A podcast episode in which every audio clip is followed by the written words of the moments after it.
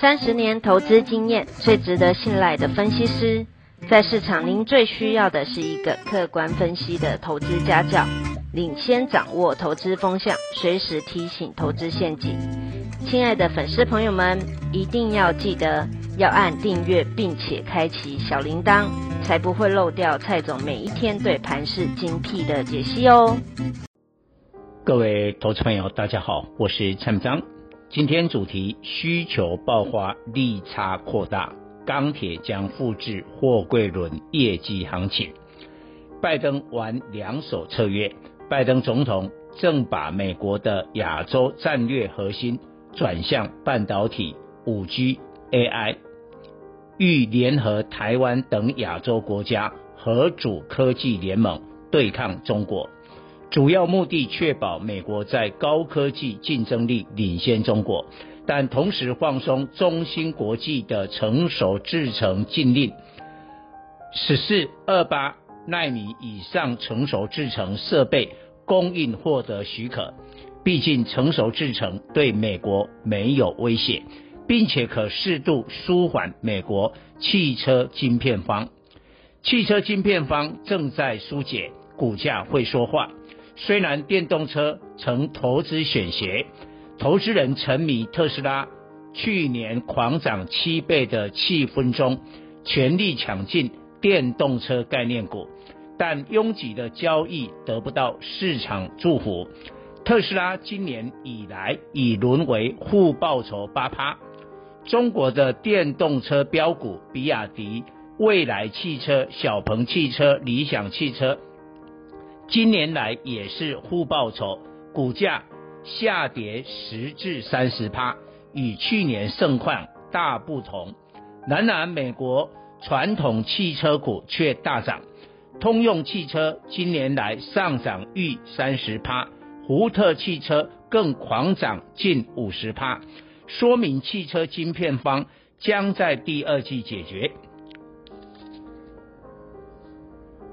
台湾加入美国的科技联盟是福是祸，恐怕几年内是两面论，因为五 G AI 带来台湾的经济利益，需在长期的未来才能落实，但可能丢掉来自中国去美化的庞大转单。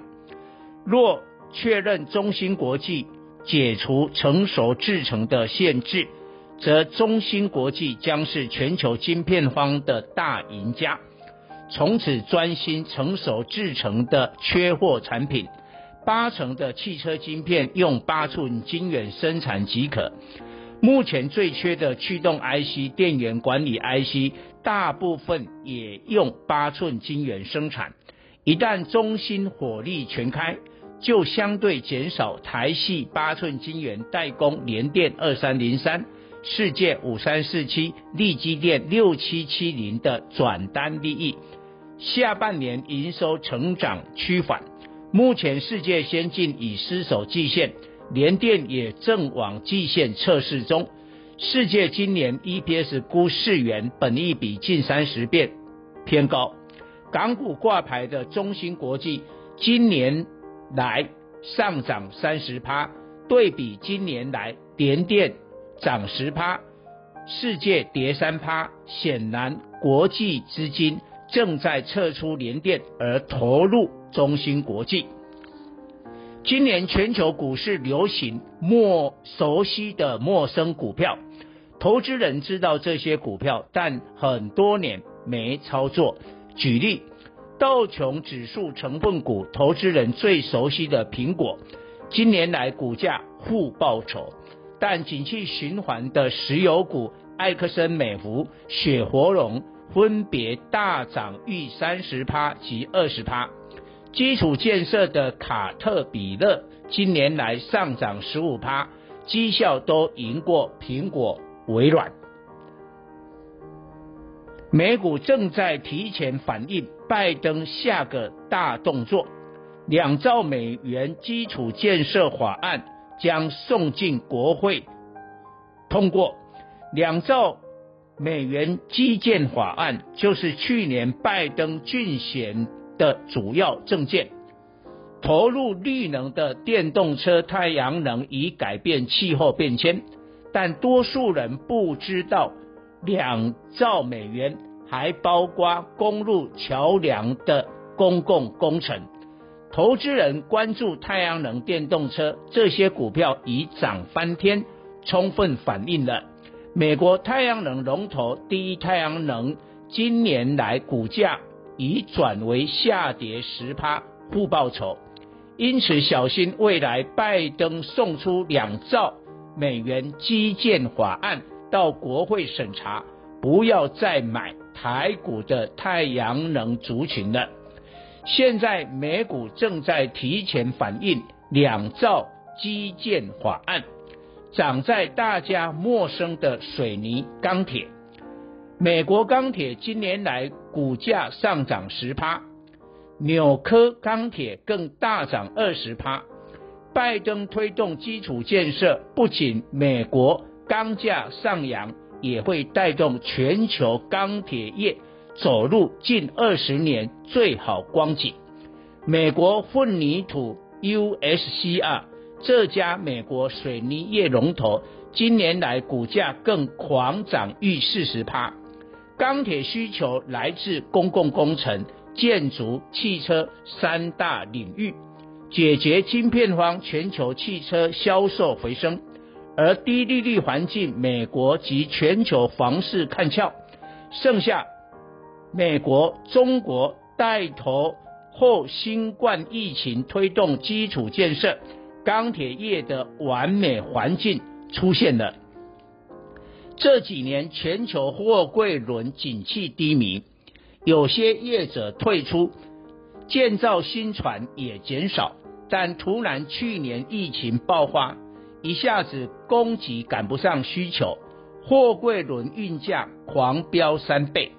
因疫情因疫情使美国港口作业不及，从中国出口到美国的货柜平均三点五个才回来一个，更加重货柜轮供给吃紧。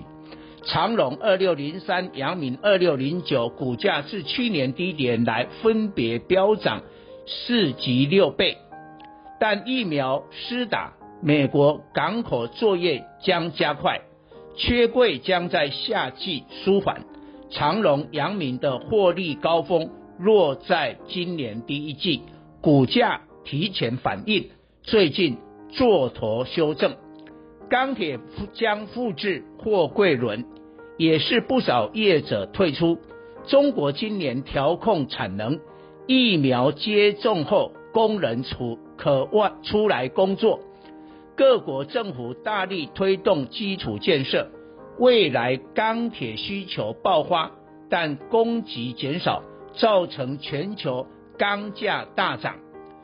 中国钢铁龙头宝钢今年来大涨四十趴，而台湾的中钢二零零二只涨一趴，而整体钢铁类股指数也小涨一趴而已。显然，台股钢铁股。有落后补涨机会。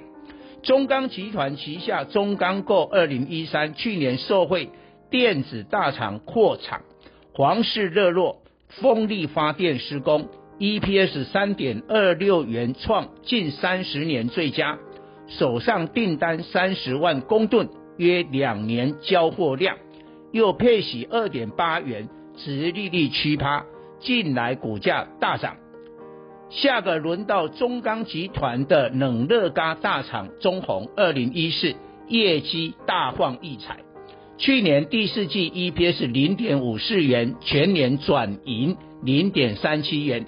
由于今年第一季热轧涨幅二十五趴，估第一季营收百亿元，税后盈余十亿元以上，以目前股本一百四十三亿元计算，单季 EPS。零点七元，热轧钢材用于建筑、汽车、货柜。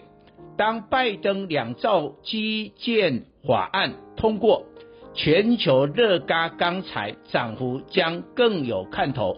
估中鸿今年 EPS 上看二点五元，本益比七倍，可望创十五年来最佳获利。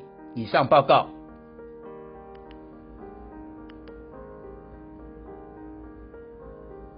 本公司与所推荐分析之个别有价证券无不当之财务利益关系。本节目资料仅供参考，投资人应独立判断、审慎评估并自负投资风险。